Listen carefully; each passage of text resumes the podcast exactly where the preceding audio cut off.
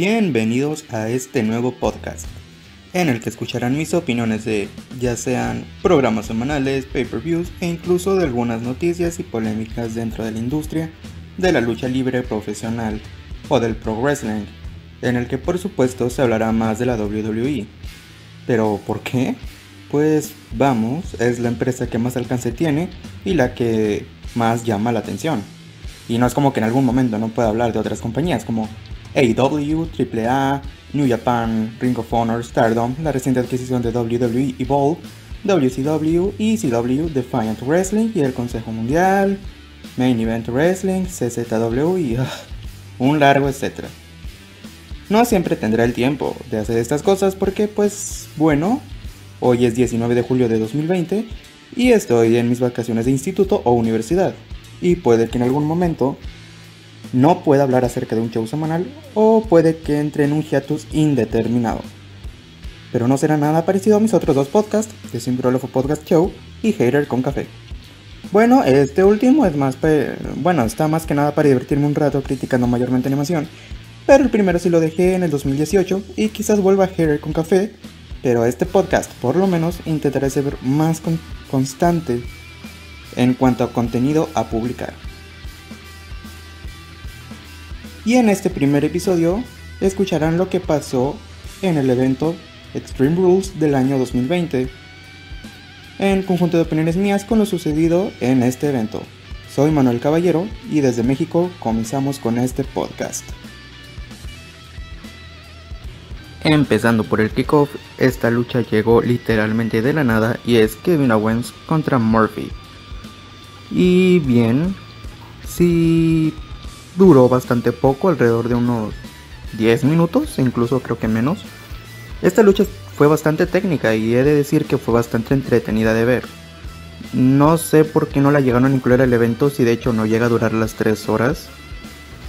Así que creo que hubo una oportunidad desaprovechada aquí, pero por lo menos tuvimos algo bueno que ver en el kickoff. Y algo que valiera la pena el ir a visitar ese video ya sea en YouTube o en alguna otra parte. Llegó de la nada, pero estuvo bien hecha. Gana Kevin Owens después de una super kick seguido de una stunner. Y como saben, en ese pague por ver, al menos en español, solo comentó Marcelo Rodríguez. A uno ya les tiene hartos y yo en mi opinión solo debo de decir que, bueno, dos son mejores que uno. No solo debería estar ahí Carlos Cabrera, sino también él. Porque dos son mejores que uno. Además, él como comentarista es Gil o rudo. Y ocupamos otro tipo de opiniones también. Pero bueno, ya comenzando en sí con el evento, tenemos al nuevo día contra Shinsuke Nakamura y Cesaro por los campeonatos en pareja de SmackDown. Bien, este combate bueno, para empezar, ¿desde cuándo Cesar y Shinsuke en sí son equipo? No, no, no se formó por alguna historia, estos llegaron de la nada. Pero, a su favor, es una oportunidad para los dos para reinventarse. No sé cuándo Cesaro tenga otro push individual, pero puedo decir que este combate estuvo relativamente bien. No es el más entretenido del, del evento, pero definitivamente hubo buena acción, hubo buena química entre los equipos y el resultado final, eh, bueno, eh, se me olvidó decir que se trata de una lucha de mesas, por lo que al lado del ring pusieron dos mesas una sobre la otra y desde la tercera cuerda o desde el esquinero, Cesaro hace atravesar a Kofi Kingston esas dos mesas y así ellos dos son los nuevos campeones en parejas de SmackDown. Espero ya este equipo le vaya a ir muy bien y no pase lo mismo que suele suceder hay campeones de transición o simplemente es para ridiculizarlos después para que el nuevo día se corone una vez más como campeones y sigan teniendo días acumulándose. Es bueno ver otras caras en estos tag teams y espero que ellos dos puedan hacer un buen trabajo. Se ve que trabajan bien juntos, se ve que hay buena química entre los dos, así que simplemente les deseo lo mejor. El segundo combate, ok, también es de SmackDown. Bailey contra Nikki Cross por el campeonato de las mujeres de SmackDown. Y no tengo nada que decir aquí. No, en serio, es que parece un combate de show semanal. En este caso SmackDown. Y bueno, gracias a Sasha Banks, retiene Bailey con trampa porque le, en un momento del combate le presta uno de sus como anillos o no sé qué sea esos accesorios que Sacha utiliza. Y le da un golpe en el estómago a Nikki y con eso ganó, retiene el título. Y acumula más días. Ya vamos para los 300 días de que ella es campeona de SmackDown. Miren, sé que hay muchos que sí les ha de gustar Bailey como Hill y yo también la quería, yo quería que fuera Hill porque ese personaje tan animado que tenía antes es demasiado infantil. O bueno, fue demasiado infantil. Pero hoy en día, tener este personaje Hill no se ha desarrollado completamente bien. Sí, cae mal. Pero por lo que he estado viendo también de otros fanáticos, cae mal ella. No, no amas odiarla, la odias porque algo está haciendo mal. Y bien, sí hay unas cosas en las que debo decir que lo está haciendo bastante bien, porque suele ser algo burlona y como Gil creo que funciona. Y de hecho prefiero verla así a la face, eh, bueno, afeminada pues claro, pero a la face infantil que teníamos antes, pues sí, prefiero a esa Bailey, pero algo le falta que hace que querramos verla. O sea, hay, hay que odiarla, pero hay que amar odiarla. No odiarla de una forma en la que ella ha interpretado este personaje. Es complicado decirlo, pero simplemente si quieres un buen Gil, tienes que amarlo como Gil, no odiarlo. Bueno, sí odiarlo, pero amarlo a la vez. Pero bueno, Nikki Cross eh, no pudo ganar el campeonato, ni siquiera con la ayuda de Alexa. Alexa Bliss, este... No sé qué le depare a Nikki Cross, de hecho no tenía bastantes oportunidades, porque de hecho ni siquiera en NXT llegó a ganar algo. Así que Simplemente espero ya en algún día llegue a ganar algo, sí. Pero de hecho también hubiera sido algo apresurado porque no ha tenido esa credibilidad, al menos en el individual, desde que subió al roster principal. Así que no sé qué pase con ella, no sé cómo siga la rivalidad, pero habrá que esperar hasta el siguiente viernes en SmackDown. Y nos adelantaron el segmento de Firefly Funhouse en el que parece ser un especial de Halloween en pleno julio. Sí, fue regular. No tengo nada más que decir aquí, así que pasamos. Apolo contra MVP por el campeonato de los Estados Unidos. Bien, bien. Este campeonato y el cambio que ha tenido, eh, quiero decir, este el campeonato anterior está desde el año 2003 y nunca había sido cambiado. Hasta, bueno, claro, el 2014 cuando cambiaron el logotipo del Scratch al Network. Pero en sí su diseño en, eh, en general no había cambiado absolutamente nada. Y este ya tenía por sí comentarios mixtos, porque sí había gente que lo amaba, pero también había gente que no tanto. Este nuevo diseño, si puedo dar mi opinión, opinión, es uno bastante bueno. Lo que yo le cambiaría a ese campeonato es que en la parte superior, en donde se encuentran las estrellas, poner el fondo de color azul. Eso lo, haría, lo resaltaría un poco más como la bandera de Estados Unidos y sería perfecto. De hecho, hay bastantes edits que me tocó ver en Instagram, los cuales han demostrado este punto y es precioso, se ve precioso.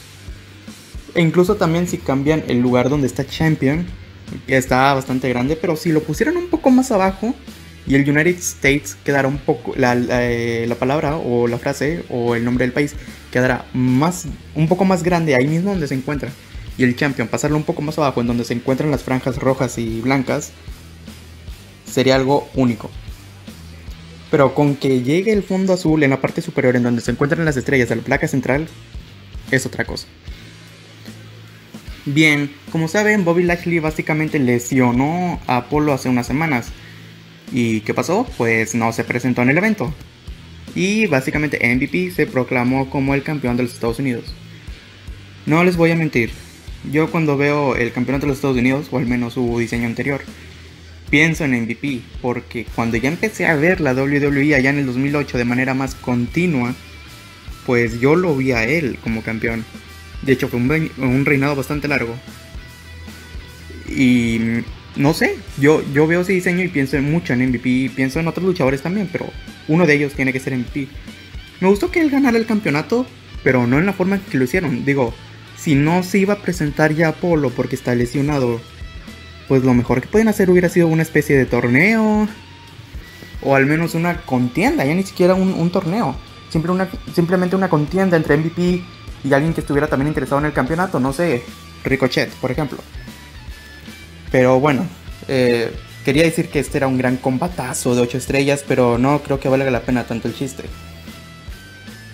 Pero por un lado me da gusto ver a MVP como campeón. Y bueno, lo que seguiría a continuación sería, sería una de las luchas más anticipadas de este evento, Seth Rollins contra Rey Mysterio, en una lucha de ojo por ojo o eye for an eye. Bien, ¿qué decir de este combate? Eh, se supone que va a ser una lucha cinematográfica, o bueno, entre comillas lucha, porque ya hemos visto que estas luchas cinematográficas ah, carecen de lucha. Pero si algo debo de decir es que fue bastante entretenido y de hecho técnicamente hablando entre ellos dos hubo muy buena química. Y creo que iba a muy buen paso. Me encantó que no hubiera ningún tipo de interferencia. O sea, no salió ni Dominic, no salió ni Aleister Black. Y me pareció excelente eso. Bueno, ya eh, Dominic aparece hasta el final, ya cuando... Bueno, el resultado aquí está. Rey Misterio perdió. Y utilizaron ahí como un ojo falso que está ahí salido. Se ve bastante extraño. Y bueno, este combate ha tenido como que sus cosas curiosas, ¿no? Porque esta, este tipo de contienda nunca se había visto antes, Eye for an Eye. Y la gente también tenía dudas de cómo iba a ser. ¿Iba a ser cinematográfica? Yo también, yo también había entendido que iba a ser así. Pero bueno, lo que se pensaba es que, bien, va a ser CGI, va a salir un ojo por ahí, pero va a ser eh, en 3D, no va a haber otra cosa. En lugar de haber utilizado ese ojo de utilería. ¿Y cuál es mi reacción acerca de esto? Pues como les digo, fue un buen combate, pero no sé si fue el final lo mejor. Sí tuvo buenos momentos, como por ejemplo el tornado DDT que aplicó Rey Mysterio a Seth Rollins. Estuvo precioso ese DDT tornado. Incluso ya cuando gana Rollins hasta él vomita porque ahí está el ojo salido, bueno, está fuera de la cuenca. E incluso ya están con que tienes que revisar la página de la WWE para que cheques el estado de Rey Misterio. Y bien, unos se preguntarán qué fue el término médico que utilizaron, ya que Marcelo Rodríguez no pudo traducirlo, en el que se referían a globe luxation bueno, este básicamente se trata de una dislocación del globo ocular, en el que, bueno, básicamente el ojo está dislocado y no se encuentra en la parte de la cuenca. Es algo literal y es algo que se puede hacer si hay operaciones acerca de eso. No quise investigar más allá de, de eso, solamente que escuché Globe Luxation y básicamente Marcelo Rodríguez no lo pudo traducir, así que si alguien se quedó con la duda o no pudo escuchar el término que se utilizó, bueno, eso ha sido. Y bien, este combate estuvo, una vez más, estuvo bien. El final no lo fue tanto. De hecho, creo que si ni siquiera hubieran tratado nada del tema del loco hubiera estado incluso mejor. Pero probablemente no haya captado tanto la atención de la fanaticada, así que, bueno, haz de cuenta que alguien ganó y alguien perdió. Y claro que la victoria tenía que ser para Seth Rollins, porque, bueno, hey, derrotó a, Brock Lesnar. Y ahora que no pueda derrotar a Rey Mysterio, bueno, es que ya sería demasiado. ¿Dónde estaría la credibilidad de él? Si, si ya ha estado perdiendo y perdiendo, pues si ya perdía esta vez, ya no creo que él se hubiera recuperado. Bien, eh, después de esto, adelantaron la promo de Bray Wyatt y, y Braun Strowman, pero bueno, eso no es lo que importa, sino la siguiente lucha, Asuka vs Sacha Banks por el campeonato femenino de Raw. Tuvo buenas... Bueno, tuvo buenos spots, por ejemplo, el Cold Breaker o Face Breaker o Judas Effect, como le quieran decir. Eh, esta es el finisher de Chris Jericho, que últimamente lo ha usado bastante Asuka. Hubo uno bastante bueno en, el que lo hace desde el esquinero. A Sacha Banks. Estuvo bastante genial, eso fue una muy buena movida. eh, hay unos que estaban diciendo que Sacha tuvo una especie de botch con su rodilla y que cayó de las cuerdas cuando iba a intentar lanzarse. Pero no, esto era parte del storytelling de que ella se había lastimado la rodilla. Así que bueno, pueden volver a ver la lucha yo creo en alguna parte o simplemente viendo algún highlight y se podrán dar cuenta de esto. El combate, a diferencia del campeonato femenino de SmackDown, era bastante mejor. Digo, tenemos a Asuka, que creo que es de lo mejor que tiene la división femenina, no solo de Raw, sino de toda la compañía, de toda la WWE. Y bueno, ella es una de las mejores luchadoras que yo conozco y pues yo soy Team Asuka, así que yo la voy a apoyar siempre. Pero ya bien, es bastante talentosa ella. Sacha también es bastante talentosa. Hace ver muy bien a su contrincante. Y lo que noté aquí es que iba bastante bien. Probablemente no iba a ser el combate más recordado del evento ni nada de eso, pero iban bien. Y por desgracia llega otra vez un final malo en el que después de tantas salvadas que le estaba haciendo el referee a Asuka para que no hubiera una un intento de descalificación, ¿no? De parte de Sacha que la quería golpear con el campeonato. Eh, ella rocía con esa, esa baba verde al referee y bueno, básicamente aquí como el referee ya no podía ver, eh, ya hacen su trampa, eh, Sacha conecta con el campeonato tag team femenino hacia Asuka y ya la noquea y después de que la noquea Bailey le quita ay por Dios le quita la playera al referee, al árbitro y hace el conteo ella misma. Y Sacha Banks es la nueva campeona de Raw. O bueno, es su quinto campeonato yo creo. Miren, esto fue horrible de muchas maneras. Creo que si querían hacer el cambio titular, no necesitaban hacer nada de estas ridiculeces. Estoy en contra total de esto. Digo, si querían hacerlas ganar a, las dos jinetes que quedan, porque Charlotte eh, tuvo un problema con, con su operación del, vamos a decirle, busto, y Becky Lynch pues estaba embarazada, claro. Este, no, no sé en qué estaban pensando con esta idea. Eh, también como que están dando a entender la misma WWE en su cuenta de Twitter, que al parecer no está del todo bien esa victoria. Como que puede haber algo ahí. No sé si eh, este, en este Raw post Extreme Rules vaya a haber alguna respuesta hacia esto. Pero definitivamente no fue una gran jugada el que hayan hecho esto. Sí, son heals y lo que tú quieras, pero esta no era la manera de hacerlo. ¿Cómo, Bailey se va a hacer en referee? De hecho, ni siquiera habían tocado la campana. La tocaron porque ella se acercó hacia el sujeto de la campana. Si no, no hubieran tocado. si no, nunca hubiera sonado el, ring bell. O el bell, lo siento. Y. Diantres, quedó muy mal. Creo que iba muy bien la lucha. No hubiera sido la lucha 5 estrellas ni nada de eso. Pero hubiera sido bastante bien. Y bueno, se echó a perder por el final. Sacha Banks ganó, entre comillas.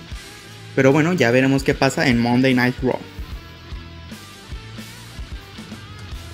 Y bueno, después de todo esto... Bien, ya este Charlie Caruso nos dice que Rey Misterio, si quieres saber lo que está pasando con él, lo que debes de hacer es ir a la cuenta de a la página, perdón, a la página web de WWE y ya saber lo que le está pasando y pues bueno, esto es lo que ya había comentado anteriormente. Bien, llegamos a la última lucha titular de la noche, que es Drew McIntyre vs Dolph Ziggler por el campeonato de la WWE, en el que en toda la rivalidad estuvieron escondiendo cuál iba a ser la estipulación.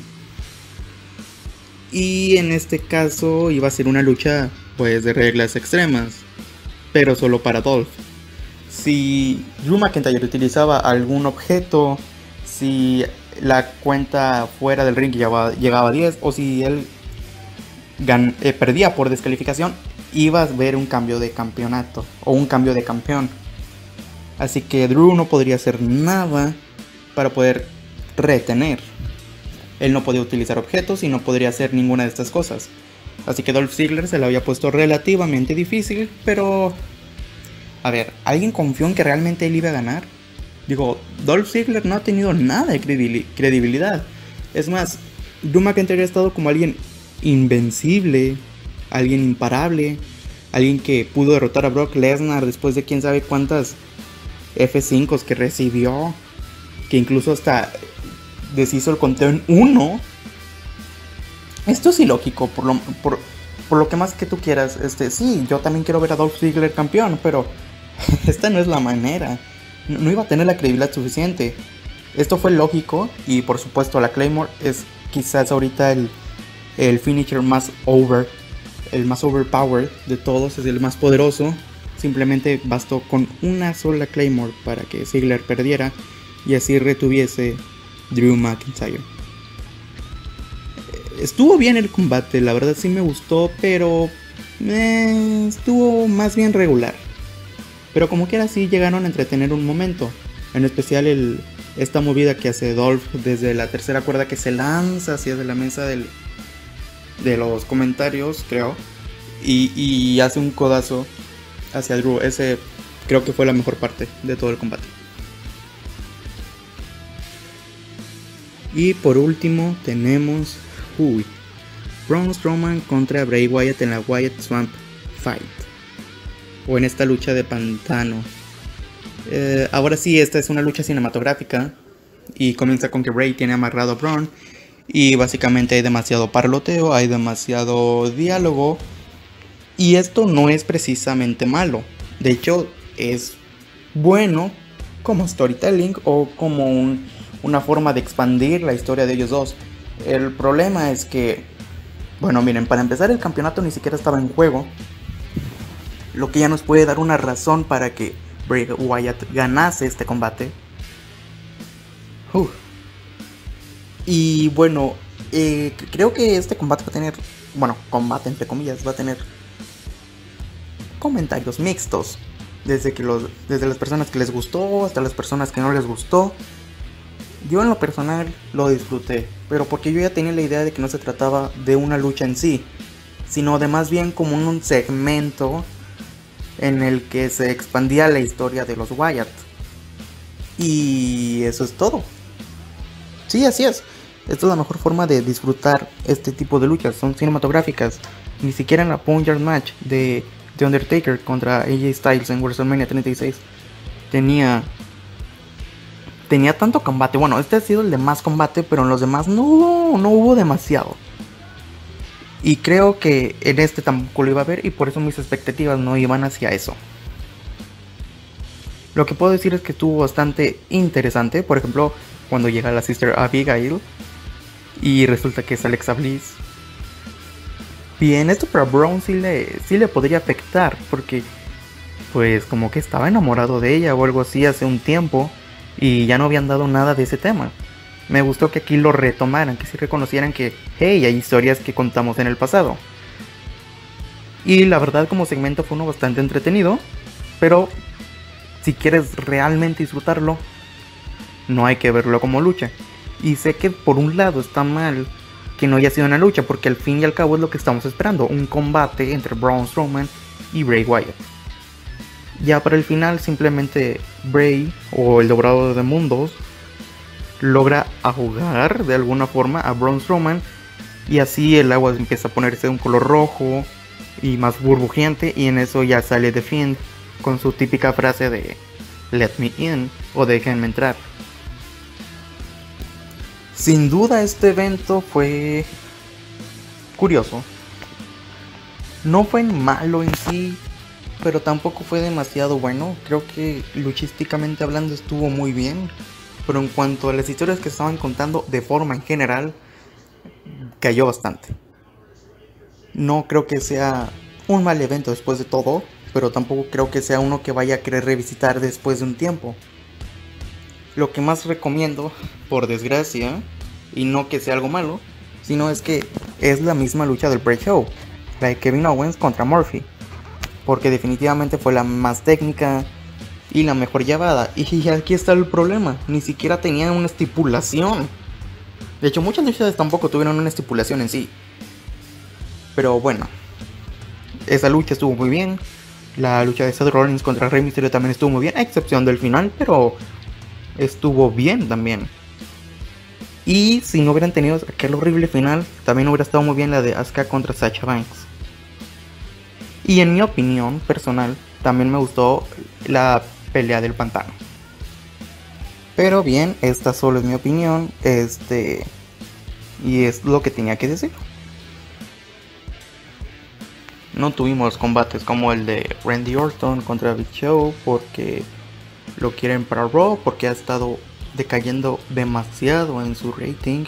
E incluso este último Raw antes de Stream Rules ha tenido su más bajo índice de audiencia en toda su historia con 1.500.000 500.000 y algo, creo que era 561.000 de espectadores. Tampoco tuvimos la lucha de bar entre Sheamus y Jeff Hardy, pero la dejaron para SmackDown, que creo que puede estar bien porque, bueno, esta rivalidad de hecho ya no tiene sentido y estas burlas hacia Jeff Hardy y sus adicciones creo que están llegando algo lejos. Pero bueno, ya en conclusión este el evento para ya reafirmarlo, simplemente estuvo bien luchísticamente, pero en su storytelling en general estuvo bastante mal y no avanzó ni, pro, ni hubo un sentido de progreso para nada. En cambio, el main event, con esa extraña victoria de Bray Wyatt ante Braun Roman, si bien no fue tal cual un combate, en historia estuvo bastante bien y sentí un progreso dentro de este. O bueno, por lo menos si lo vemos de cierta forma, sí hubo un avance. Pero bien, esto ha sido todo lo que tenía que decir acerca de Extreme Rules 2020 y su show de horror, que muchos dirán que el horror ha sido porque este evento ha sido horroroso, y la verdad es que no los culpo. Soy Manuel Caballero y esto ha sido Fuera de Kayfabe. Nos vemos.